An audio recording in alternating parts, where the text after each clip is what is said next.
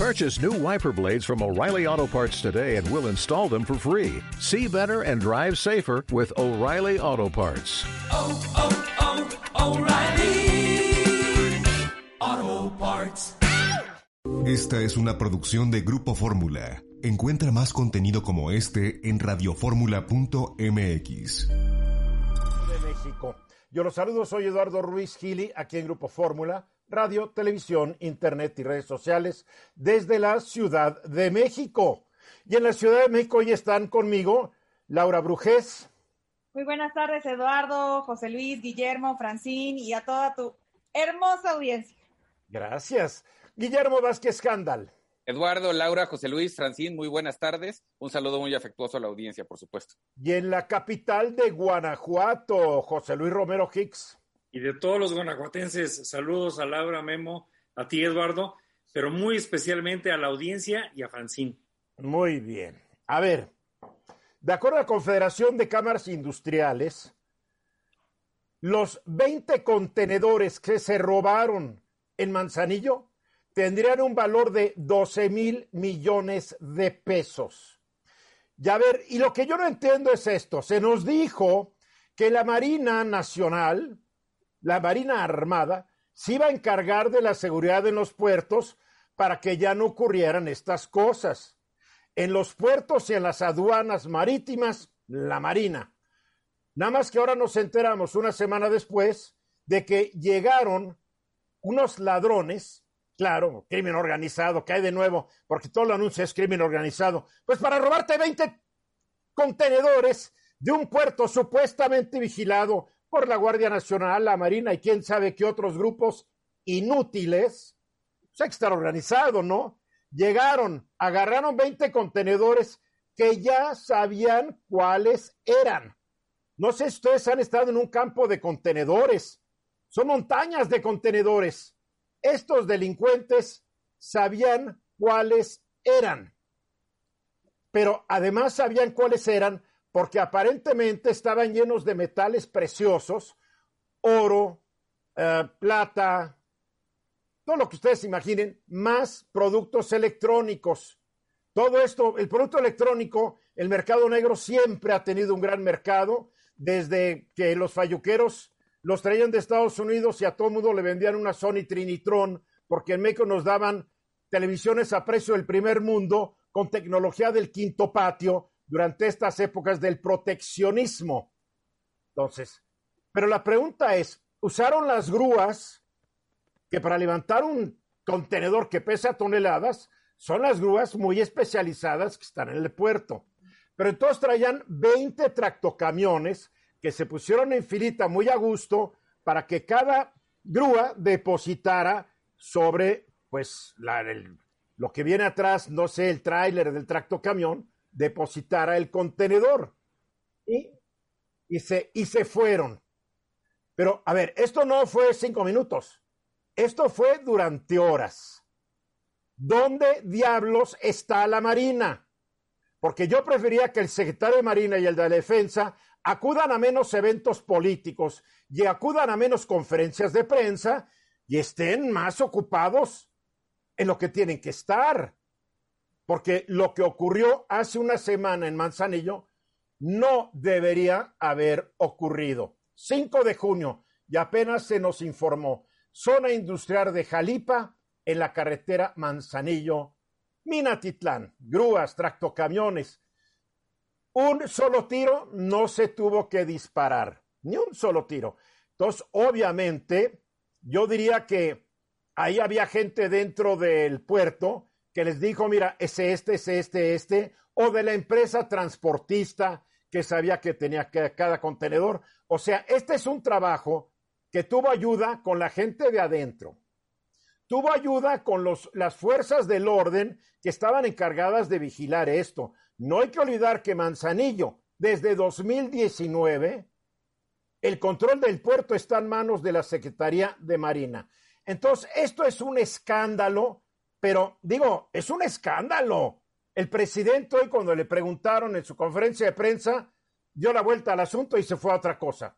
Porque la verdad yo no entiendo con qué cara puede el presidente explicar que esto haya ocurrido.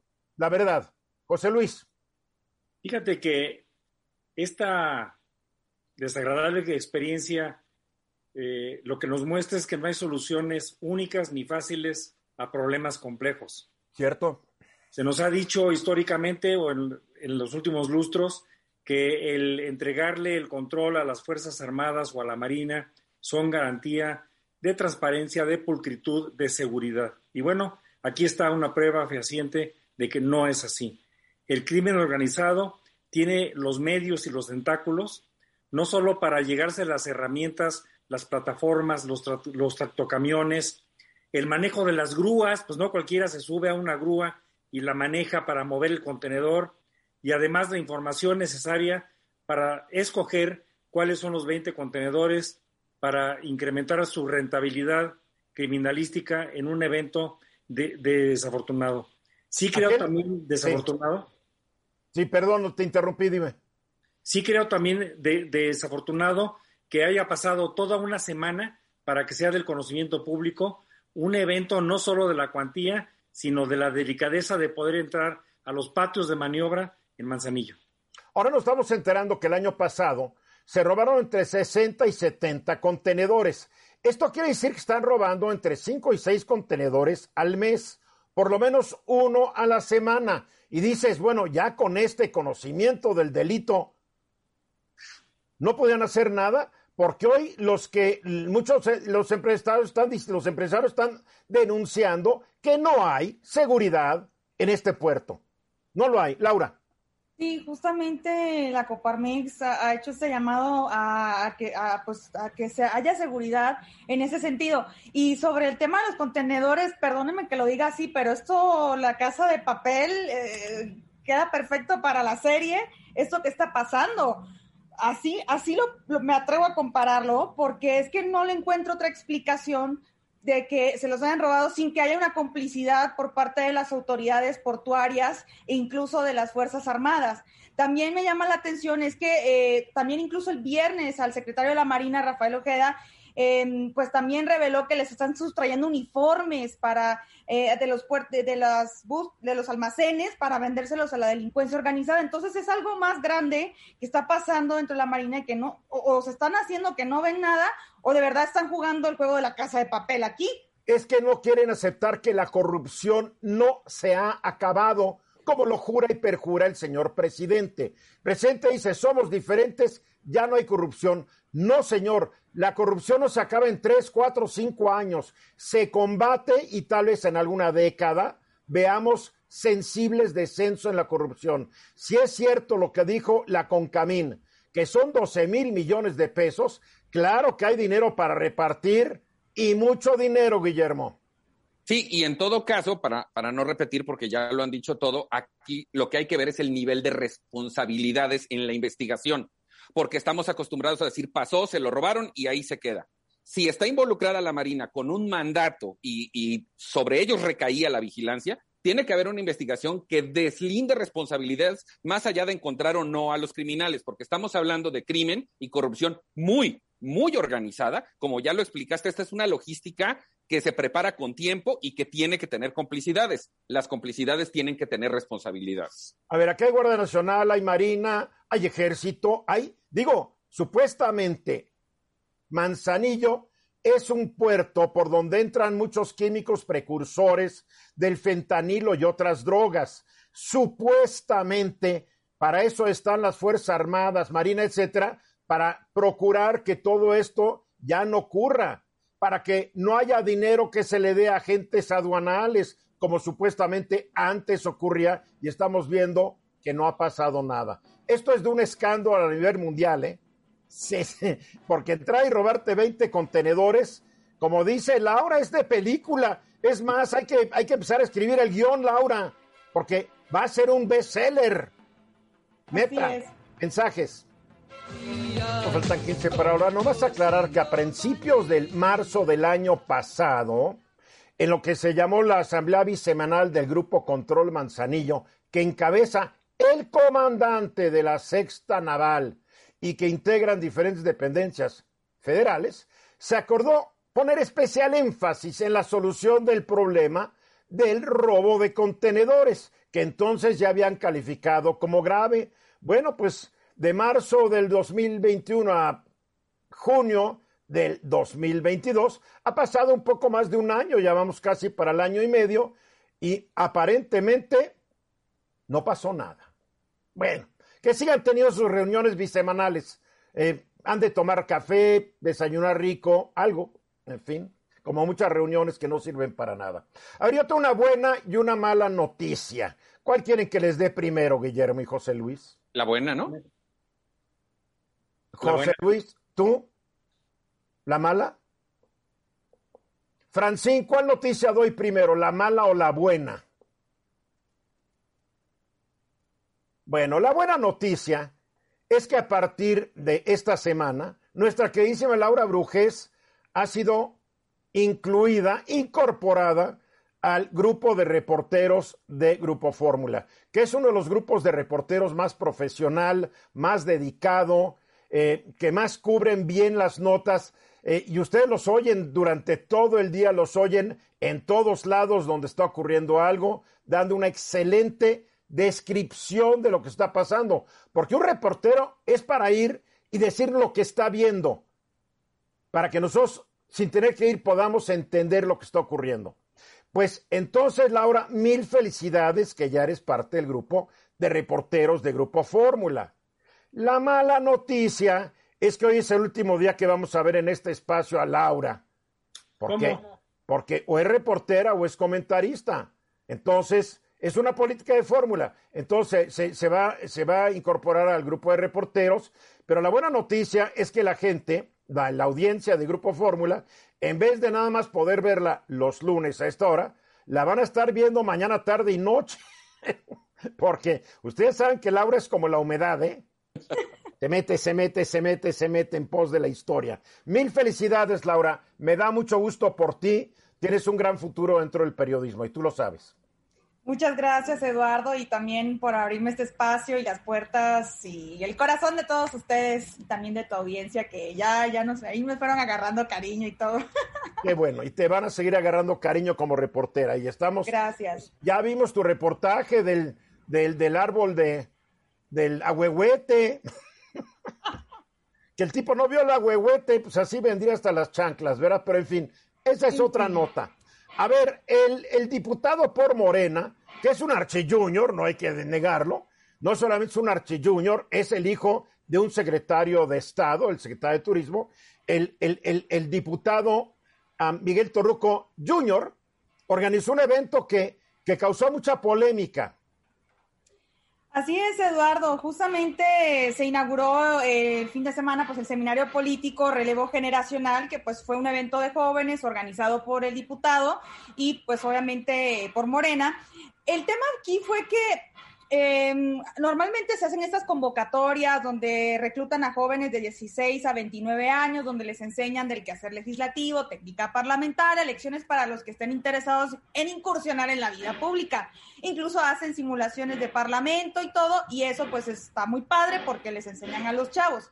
El tema es que eh, recibí a través de las redes sociales, Eduardo, eh, vía Instagram, TikTok, eh, jóvenes que me comentaron que este evento pues eh, fue una farsa, ya que aseguraron de que este evento llamado relevo generacional no, no les avisaron primero de los ponentes con anticipación y que durante el evento pues tomó una, pues ya sabes, una inclinación más guinda y con exponentes de la 4T. A ver, pero ¿qué esperaban si lo estaba organizando un diputado de Morena? Ni modo que iba a llegar gente del PRI, del PAN, del PRD o Envión Ciudadano. Digo, qué ingenuo, oye, qué ingenuos los que lo denunciaron en redes sociales, porque la verdad es que pecan de tontos. Si, si Morena organiza y convoca, a ver, ve esta camisa. Oye, Digo, eres de... Eduardo, ¿qué es eso? No, es que es como que ingenuo suponer que Morena, un diputado junior de Morena, organiza esto y va a llevar a la oposición, por favor. Pero fíjate que eh, en esos, estos, estos seminarios políticos también los organiza el PRD, el PRI, o sea, cada partido organiza sus propios seminarios y bueno, a mí me han invitado incluso a, dar clases a los chavos y yo he notado que pues obviamente no hay esto que, que, se ponen a hablar a favor o en contra de alguien. Entonces, bueno, es que ya nadie los oye a los del PRI, PAN y PRD. Híjole, A ver, ¿qué pueden decir? ¿Pueden dar clases de cómo perder 20 gubernaturas? el punto aquí fue que, o sea, durante el evento empezaron a, pues obviamente, a hablar a favor de la cuarta transformación, de lo que es Obrador, incluso de alguna de las corcholatas. Entonces, esto fue lo que ya no les empezó a gustar. ¿Qué corcholatas? ¿Qué, ¿Que estaban regalando refrescos o qué? Ya sabes, de estas corcholatas que solemos hablar en este espacio en, particular, pues. A ver, traduce para los no iniciados en política, por favor.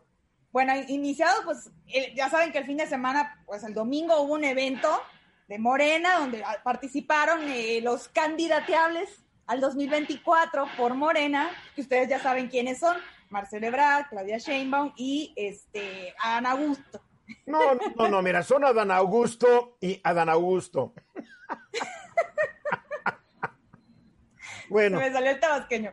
Ok, entonces, el, esas son las corcholatas. Entonces, ellos lo que denunciaron a través de sus redes es que, literal, así me lo dijeron, nos llevaron cual focas eh, como si fuéramos a un meeting de Morena con nuestros propios recursos, porque eran varios chavos que venían de otros estados de la República, pues obviamente con sus propias, pues con dinero de su propia bolsa pagaron el pasaje y llegan y se encuentran en la Cámara de Diputados con un evento, pues que le da toda, pues digámoslo así, eh, la participación a Morena y les empiezan a, convencer, digámoslo así, de las bondades de la cuarta transformación. Pues a ver, a ver, a ver, una pregunta, Guillermo, José Luis, si Morena convoca un evento, ni modo que les van a echar van a decirles, les vamos a hablar de lo bueno de la oposición. Digo, perdóname los que se quejaron, o son muy tontitos o son muy ingenuos, o querían que les pagaran todo el viaje, yo no lo sé. A ver, ustedes que tienen experiencia en la vida partidista, Guillermo y José Luis. Bueno, quiero empezar diciendo que ojalá que tu camisa sea una pura casualidad y que el color no implique ninguna otra cosa de proselitismo. Es la que me tocaba ponerme hoy. Yo pongo mis camisas y van saliendo y la que me pongo es la que tocaba hoy. Digo, Pura casualidad. Y esta es mucho más, esta camisa la compré antes de que Morena existiera. Yo cuido mi ropa. Aclarado lo anterior, Laura, muchas felicidades. Igual te auguro el mayor de los éxitos y va a ser una pena no tenerte aquí los lunes. Eres una gran compañera. Volviendo a la pregunta de Eduardo, pues evidentemente esto se llama proselitismo. Ese es el nombre.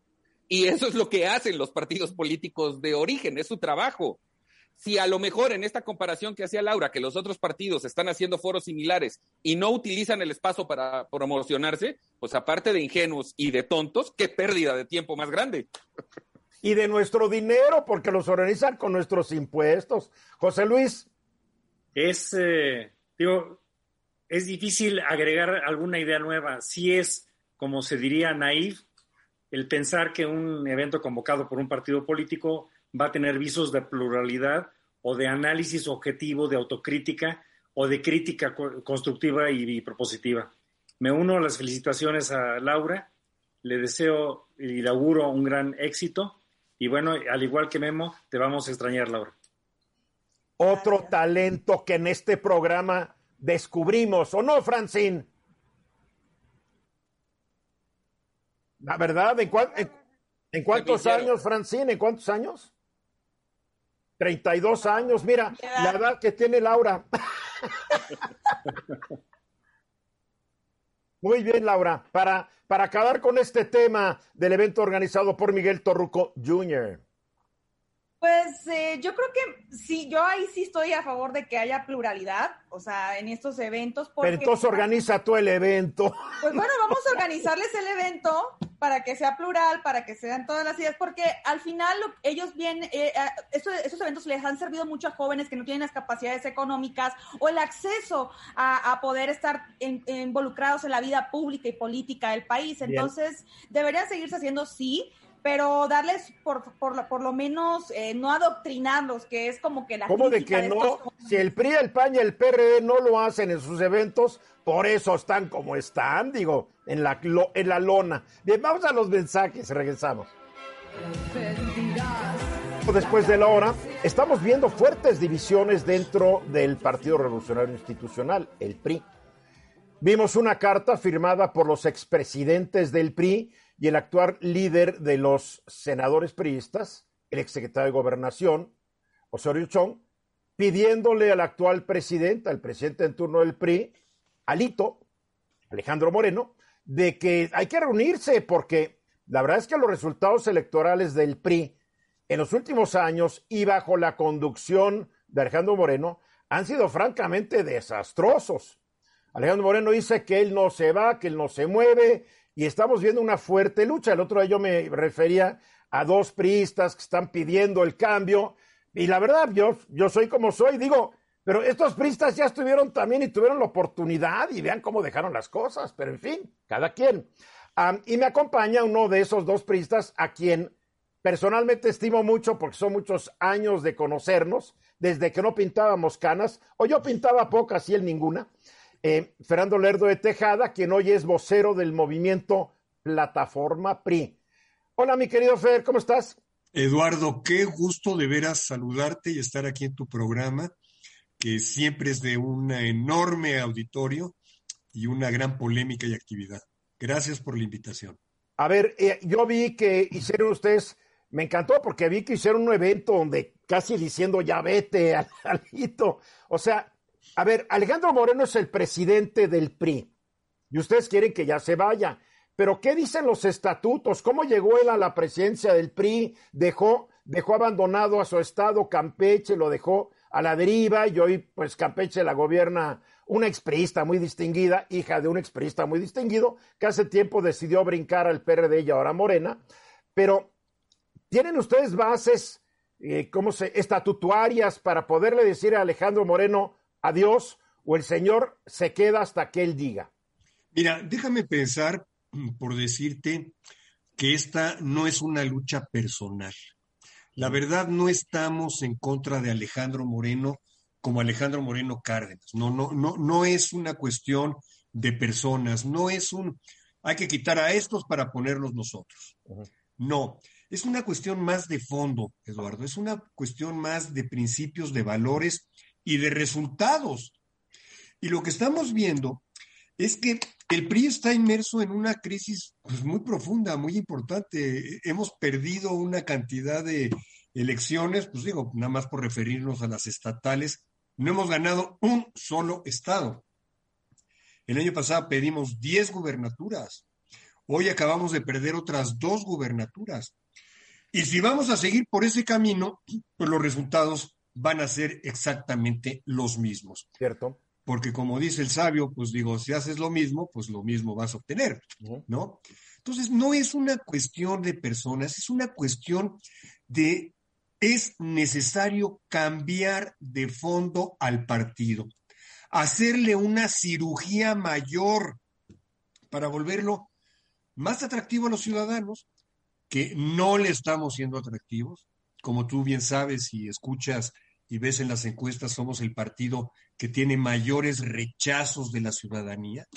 Entonces, no está haciendo el partido su trabajo. Este comité ejecutivo nacional no está chambeando como debería estar chambeando y de ahí que nosotros estemos planteando la necesidad de renovar a la dirigencia del partido. A ver, Fer, pero ¿es posible renovar a un partido que ha perdido tanto?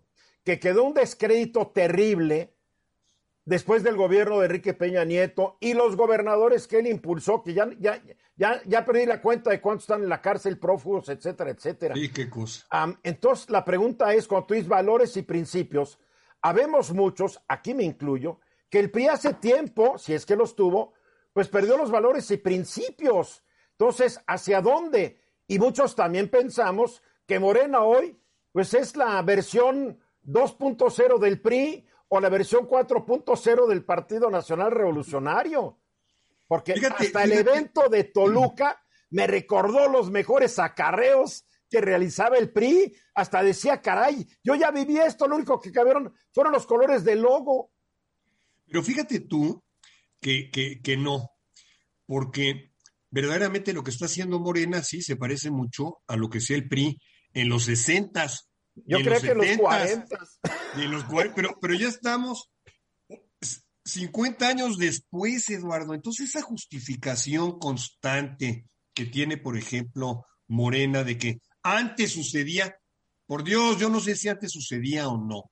Hoy estamos en el 2022 y tenemos que ver las cosas conforme lo que es hoy nuestra realidad, no el pasado.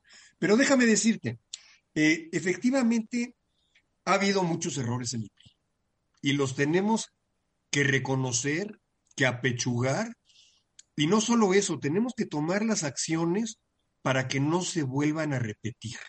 Es que está diciendo algo muy importante. Yo hasta la fecha no he oído que los priistas como grupo hagan un yo pecador me confieso al pueblo. Pues lo tenemos que esto, hicimos esto. Entonces como que no pasó nada, perdieron el poder y no pasó nada. ¿Cómo de que no pasó nada? Por eso estos puntos de reprobación que en las encuestas se ven para el PRI. Claro, claro. Y lo tenemos que hacer. Lo tenemos que hacer porque sin lugar a dudas hemos cometido muchas faltas que han tenido altos costos para los ciudadanos. Pero al mismo tiempo, Eduardo, somos un partido básicamente constructor, constructor de instituciones, y en ese sentido nos separamos de Morena, pero un abismo. Estos señores de Morena se dedican a destruir, a desaparecer, pues ellos dicen que están para crear nuevas instituciones y desaparecer. Que me digan alguna, por favor. Y desaparecer las que, hizo el, el, INSABI. Seguramente ha de ser el INSABI, la que está la, la que crearon. O Segalmex, ¿no? Que me digan una que haya funcionado. No, ellos no están para construir, eso es mentira. Ellos están para destruir y así lo han eh, demostrado siempre. Pero, Terminaron... pero, pero Fer, perdón que te interrumpa pero la gran masa del público no está de acuerdo con el diagnóstico de ustedes. Ahí están las elecciones, está ganando Morena. Si Morena está ganando, eh, es que la gente está diciendo, me gusta este partido, me gusta su fundador que es el presidente, me gustan sus candidatos, me gusta algo. Entonces yo siento que el discurso de ustedes, la oposición, pegarle, pegarle a Morena, de una manera también es pegarle a toda la gente que apoya a Morena. Así no van a ustedes a lograr un gran proselitismo. Es bien interesante y eso me lleva, bueno, pues ya una este, plática mucho más profunda contigo en, algún momento de estrategias. Pero en el análisis que hacían varios eh, analistas, eh, comentócratas, como les dice ahora el presidente, eh, de las encuestas que han salido en los últimos meses en donde nos damos cuenta de que si bien el presidente López Obrador sigue muy alto en la aceptación de las gentes, su gobierno está muy bajo. ¿Eh? Su gobierno no corresponde a esa aceptación. Lo hemos comentado en este programa.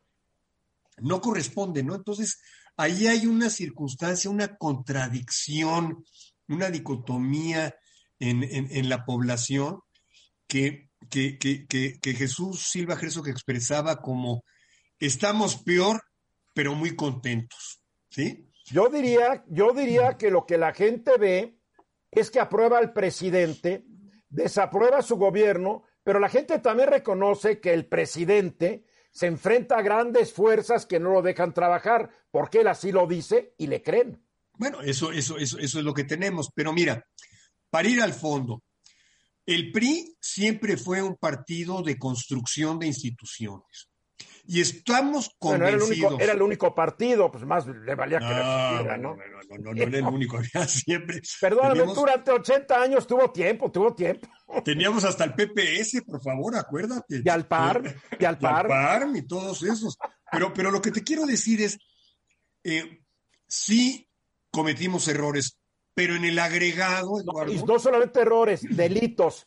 Y muchos de los expresidentes del PRI que firmaron la carta, que se les investigara, uff, sería un escándalo. ¿eh? No, quién sabe. No, pero mira, en el agregado, en el agregado, el PRI tiene mucho más positivos que negativos.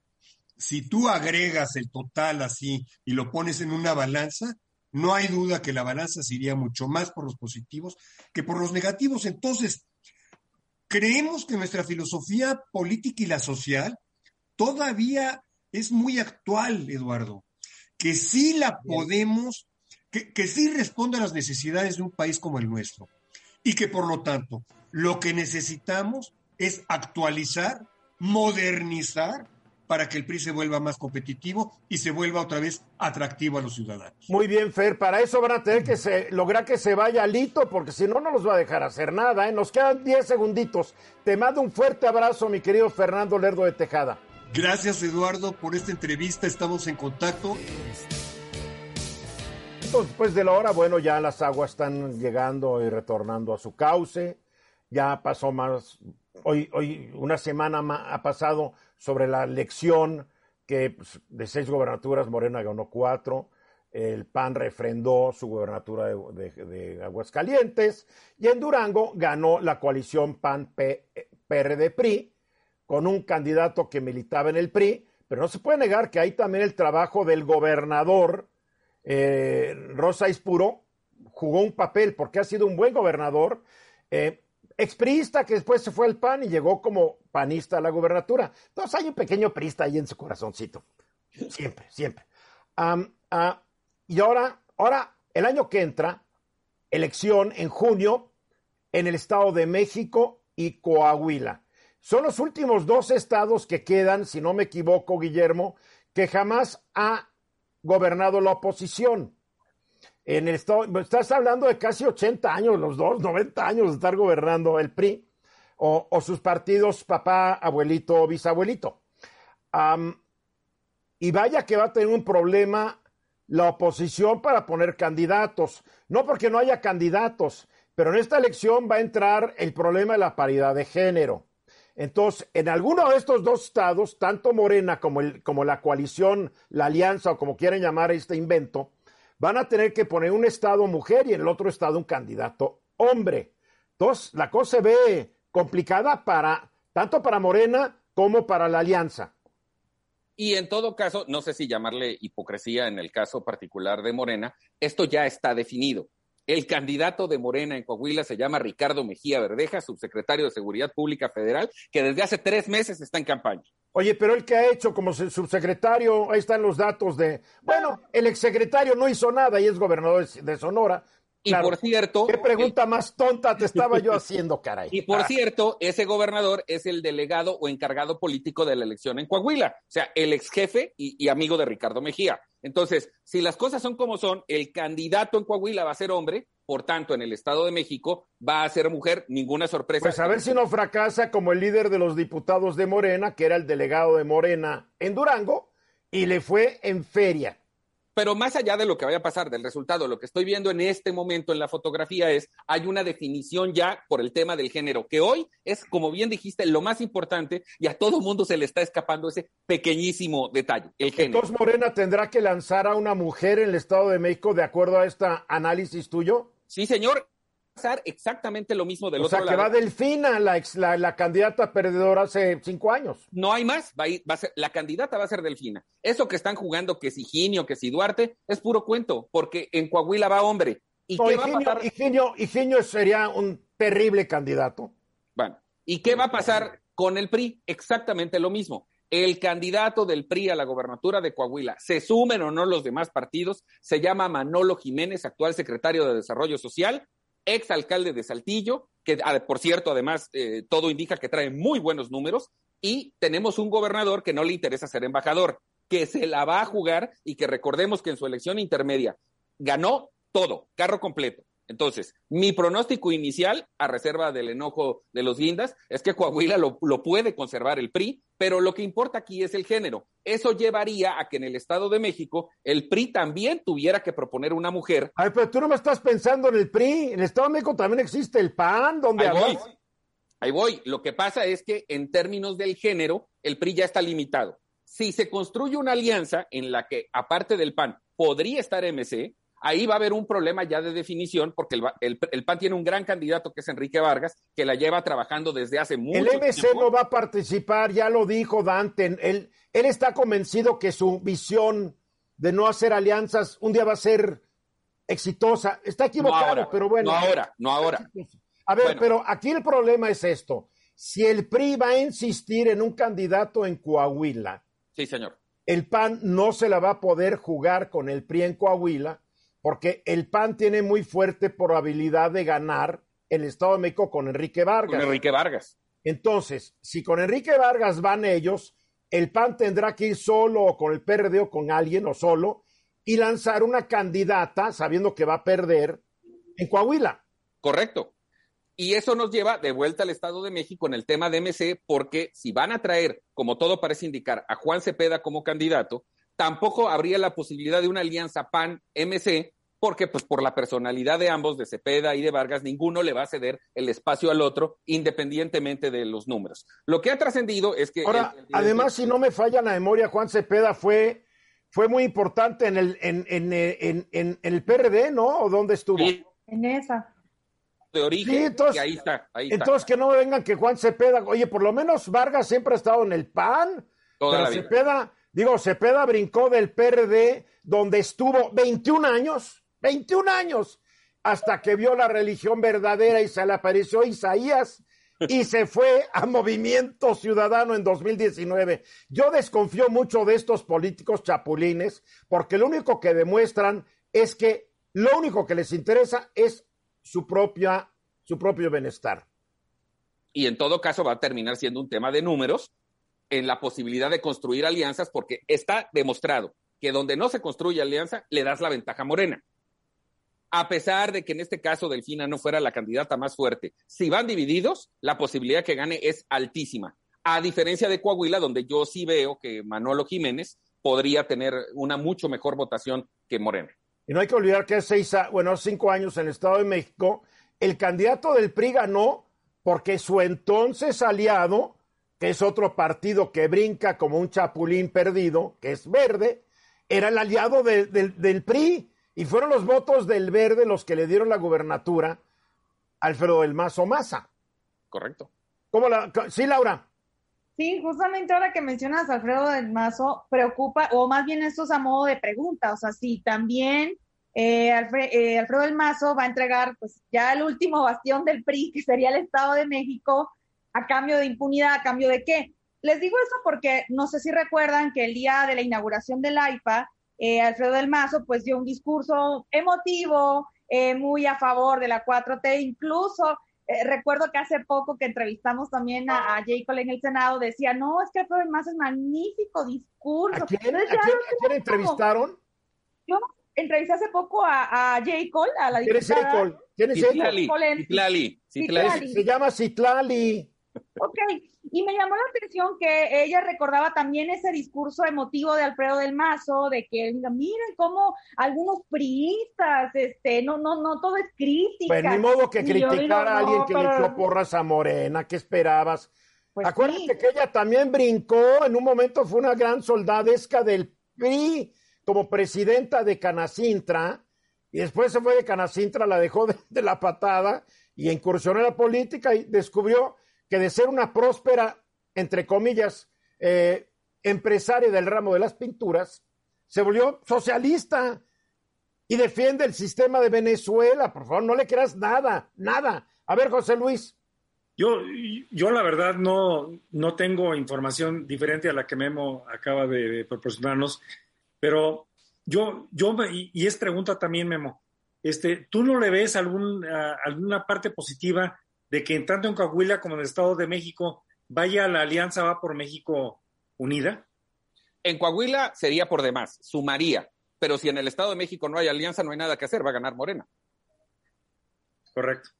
Bueno, yo creo que eh, lo, lo, que hemos venido comentando es que en las elecciones que acaban de concluir, el caso de Durango fue un, un poco el, el experimento de cómo construir una alianza también con partidos fuertes. Sí. En ese contexto, bueno, lo que se hizo es que cada quien decidió, luego se soltaron al ruedo y luego se decidió por encuesta. Pero fue clave el gobernador, como lo dijo Eduardo al principio, por eso pregunto por Alfredo del Mazo, ¿qué va a hacer a su papel aquí en todo esto, no? Aquí la pregunta es que Alito se está yendo por la libre en Coahuila y Alito ya no tiene el apoyo del PRI. Este, ni, un peque... ni del gobernador. Eh, tiene un pequeño problema y si el gobernador quiere imponerlo y Alito decide que no, porque aquí es el problema que echa a perder todo, son las cuotas de género, Guillermo, 10 segundos.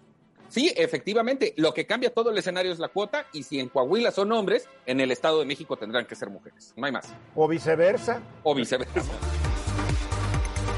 De regreso, la inflación no cede, lo hemos estado hablando en este programa, tenemos niveles de inflación muy, muy altos. En Estados Unidos, el dato de inflación que dieron hace unos días, el más alto en 40 años, pues ha ocasionado el desplome de las bolsas de valores, porque los inversionistas están viendo una gran incertidumbre en el futuro, no están viendo que la inflación vaya a ceder. O sea, este no es un problema de México solamente, es un problema del mundo.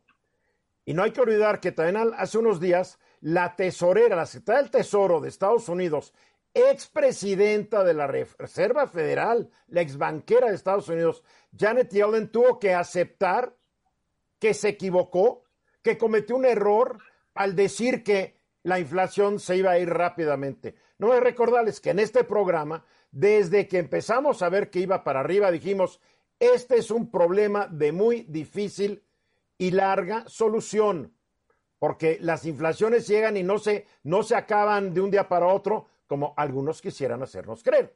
Kenia López Rabadán es senadora por el PAN y presidenta de la, Cama, de la Comisión de Derechos Humanos de la Cámara de Senadores y como todos los lunes a esta hora con nosotros. Hola, Kenia. Hola, ¿qué tal, querido Eduardo? ¿Cómo estás? Sí, sin lugar a dudas, uno de los temas que hoy más preocupan a los mexicanos es la falta de dinero en el bolsillo, es la falta de la posibilidad real de eh, pues poder comprar todo lo necesario para casa y bueno, pues evidentemente los indicadores no solamente nacionales, sino como bien lo has dicho tú, internacionales, no son muy alentadores. ¿Qué está pasando en México? Pues, según el INEGI, mi querido Eduardo, el índice nacional de precios al consumidor se colocó en 7.65 puntos entonces, por decirlo menos, terrible. Su mayor nivel en los últimos 20, 21 años. Y este es el este índice nacional de precios, porque el índice de los precios no subyacentes, pues quedó en 8.77. O sea, estamos viendo niveles muy, muy preocupantes. Este incremento, Eduardo, ha ocasionado pues que lamentablemente haya productos que son productos usuales, digamos, eh, de tener en la mesa, que se están volviendo carísimos. A ver, eh, hay muchos ejemplos, el aguacate, el jitomate, el huevo, el pollo, la leche, han incrementado su costo y evidentemente pues afecta a los consumidores finales que van a comprar al mercado o al súper. Pero bajó el chile serrano, la cebolla, el limón y, y el pepino, todo eso bajó. Sí, bueno, recuerdas incluso que el pepino había alcanzado unos precios altísimos, 80, 90 pesos por kilo y ahorita está, digamos, más o menos 11, 14, bajó 11, 15 pesos. Bajó 11% en mayo y como tú dices, el aguacate subió casi 20%. Bueno, el, el aumento de los precios, digamos, de, los alimentos que forman parte de nuestra dieta diaria, pues es justamente un golpe durísimo a la economía de las familias. Y claramente hay precios que en los últimos, digamos, 20 años están en este momento hasta arriba altamente caros. El uno de los ejemplos, digamos, que se está volviendo ahorita muy común, así como el, limón, ¿te acuerdas que subió y se volvía eh, pues parte fundamental de las pláticas? En este momento es el aguacate, ¿no? Es el producto que mayor inflación tiene y debe, pues, digamos, haber incrementado más o menos un 14%. 19.13% en mayo. Bueno, dependiendo, digamos, de, de cuál sea nuestros nuestra fuente, pero lo que es un hecho es que... Bueno, la fuente que yo estoy dando es el INEGI.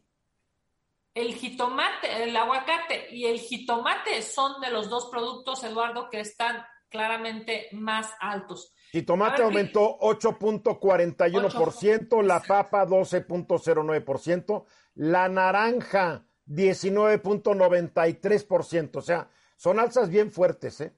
Sin duda, porque además se vuelven productos que para las familias mexicanas, pues son productos consumibles, digamos, que, que se necesitan para hacer la sopa, para hacer, eh, eh, digamos, una salsa, para hacer cualquiera de, estos platillos que no son suntuosos, ¿eh? No, a ver, no estamos hablando de productos carísimos, estamos hablando de los productos que consumen la mayoría de los mexicanos todos los días, el limón, el jitomate, el aguacate.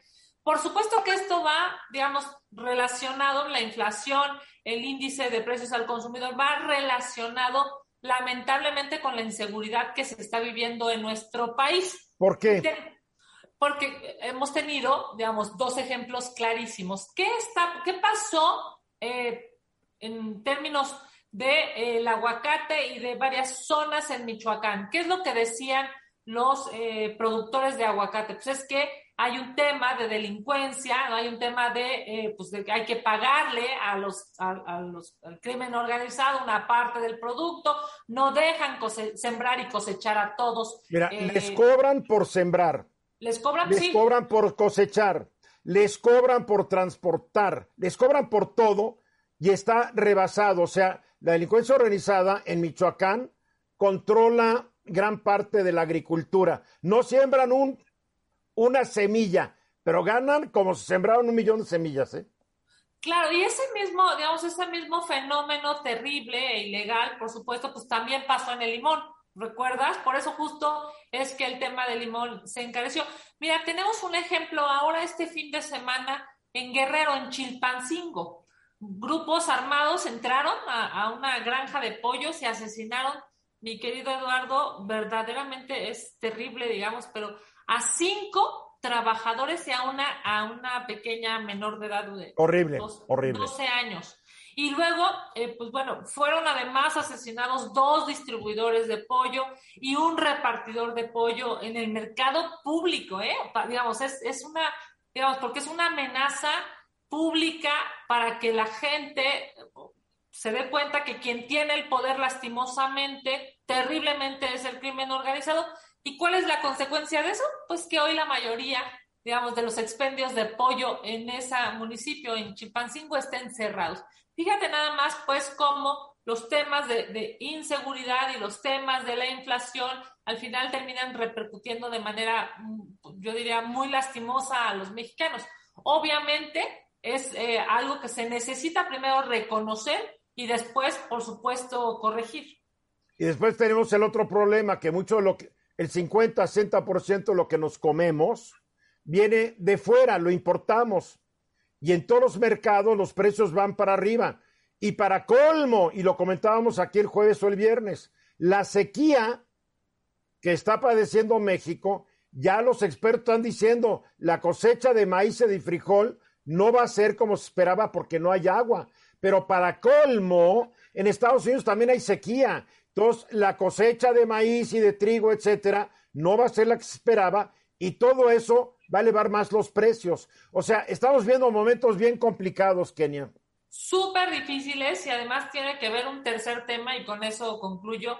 Justamente es el cambio climático. A ver, es increíble para quienes están en la Ciudad de México que hayan vivido en pleno insurgentes, en la Ciudad de México en junio una granizada de el tamaño que se tuvo ayer, ¿no?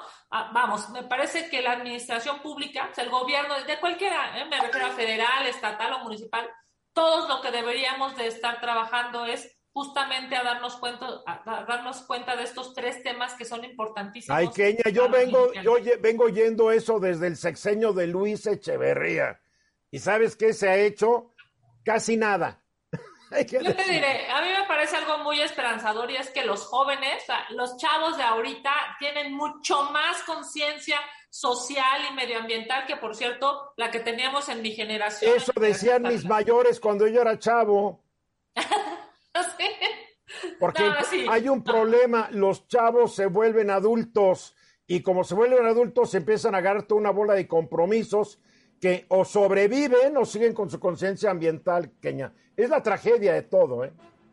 Pues a seguir trabajando, es chamba Muy bien. de todos. Muy bien, Kenia, pues sí, la inflación, ojalá que el, el, PAN lanzara una propuesta para aliviar el problema inflacionario. Sería interesante. Ahí bueno, tienen ustedes. otras cosas presentamos el ingreso básico universal, pero eso será No, no, eso, eso es otro asunto. Un plan antiinflación 15 minutos para la hora, 37 años de que se creó el Banco Nacional de Comercio Exterior.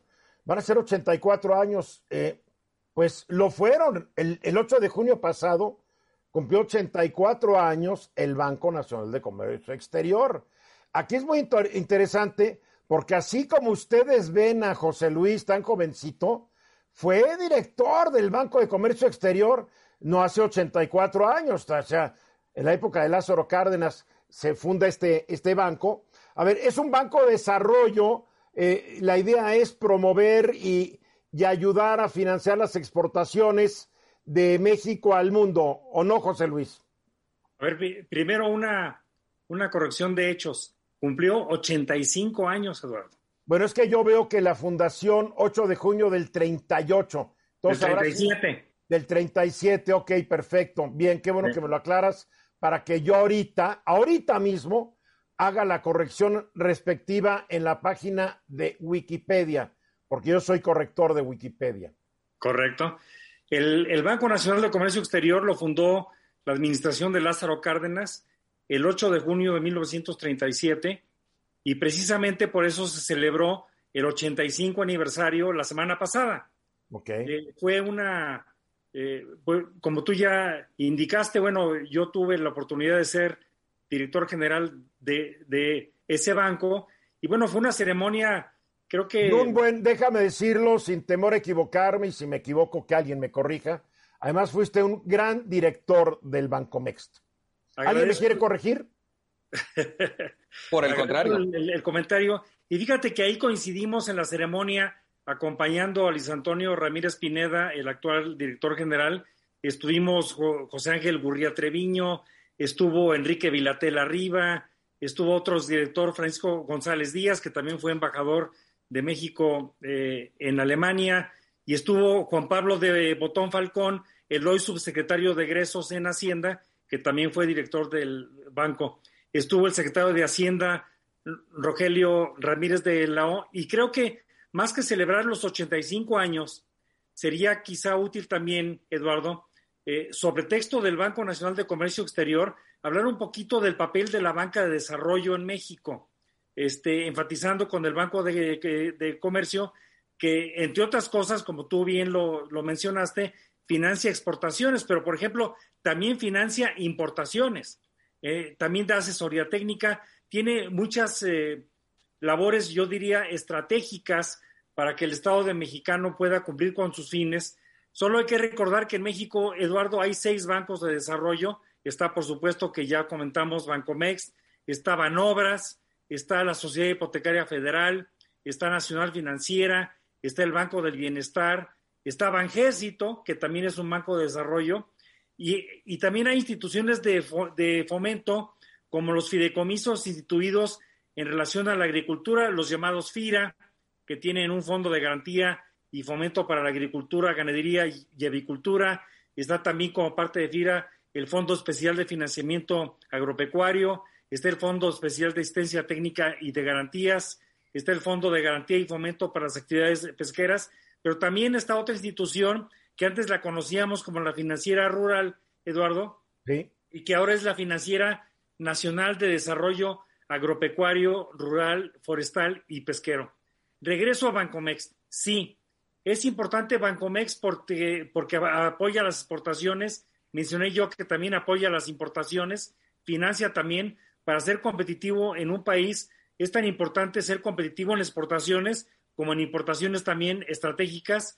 Eh, también eh, eh, Bancomex participa apoyando la interna- internacionalización de las empresas mexicanas, apoya la atracción a la inversión extranjera, la integración de las cadenas de valor a fin de aumentar el contenido nacional en nuestras eh, exportaciones, cosa que hoy en día con, el, con la, la nueva política de nearshoring, de, de tratar de encontrar tu abastecimiento lo más cercano a tus fronteras y con el distanciamiento entre Estados Unidos y China, pues es una labor que podría resultar mucho más pertinente en esta que en, en- en- en- otras épocas para el Estado mexicano y su banca de desarrollo y por supuesto para Bancomex.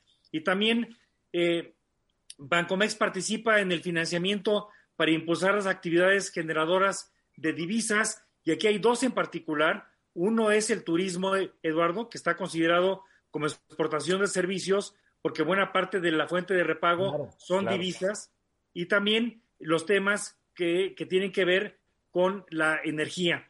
Eh, el financiamiento de los proyectos de energía, cuando yo fui director del Banco Nacional de Comercio Exterior, apoyamos muchas, eh, eh, a, a través de créditos indicados, que quiere decir que varios bancos participan en el financiamiento al mismo proyecto para distribuir el riesgo entre varios acreedores, pero financiamos grandes obras, también inclusive de agua, como la presa, la presa del Cajón, y también participamos en proyectos para la Comisión Federal de Electricidad y apoyar las exportaciones de electricidad, sobre todo al estado de California, Eduardo. A ver, José Luis, ¿cómo está hoy el Banco Nacional de Comercio Exterior comparado con sexenios anteriores? Mira, desde el punto de vista del crédito, es una institución que ha continuado su crecimiento. Cuando yo fui director del banco, financiábamos a pesos de hoy, estoy haciendo una conversión rápida en mi mente, alrededor de 150 mil millones de pesos. Y en el 2021, Bancomex financió más de 200 mil millones de pesos, que son como el 15% del total de la participación de la banca de desarrollo en el sector de, crédito de todas las instituciones financieras. Considerando que hay un TME, considerando todo esto, ¿no debería ser más el dinero que se dedicara a financiar a exportadores y la promoción de nuevos exportadores? Más esto segundo que, que en mi opinión, Eduardo, de, lo que tú comentas. Yo creo que el banco debería de dedicarle mucho más dinero a la promoción de lo que se dedica hoy en día. Hay que recordar que ya no existe ProMéxico y esa, esa laguna la han estado este, sustituyendo algunas inversiones estatales de algunas entidades federativas. Pero en la parte de crédito, yo siempre he pensado que también eh, no debe ser responsabilidad de las instituciones de banca de desarrollo el financiar todas las exportaciones.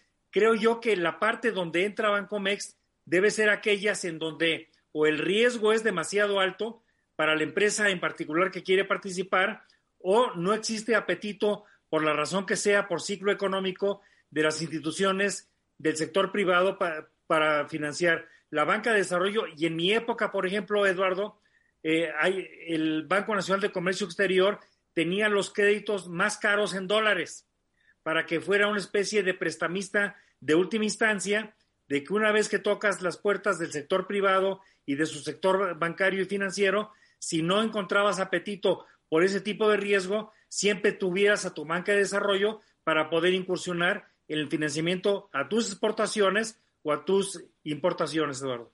Oye, a ti no te tocó un cumpleaños, a ti tocaron los cumpleaños, creo que 64 y 63 del banco, ¿no?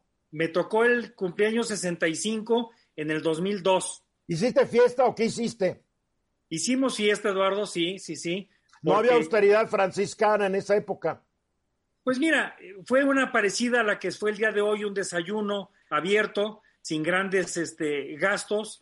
Eh, eh, normalmente la banca de desarrollo y, te, y, sobre todo aquellos que tienen muchos funcionarios que vienen sobre todo del Banco Central, eh, la austeridad ha sido una parte de la personalidad de la banca de desarrollo en México, sin gran aspaviento ni grandes este, fiestas, sino simplemente marcar el hecho con este, en este caso fue un desayuno interno con la presencia de la cabeza del sector, que es el secretario de Hacienda, y tomando como cortesía invitar a otros directores de la banca de desarrollo y también, por supuesto, aquellos que por su agenda pudimos acompañar al actual director del Banco Nacional de Comercio Exterior, el director Ramírez Pineda. Ahora, el actual director, que también es director de Nacional Financiera, Ramírez Pineda, Correcto. no ha tenido experiencia previa en la banca, ha sido diputado, fue director del ISTE, pero como que desentona con la carrera de muchos exdirectores generales de Bancomex,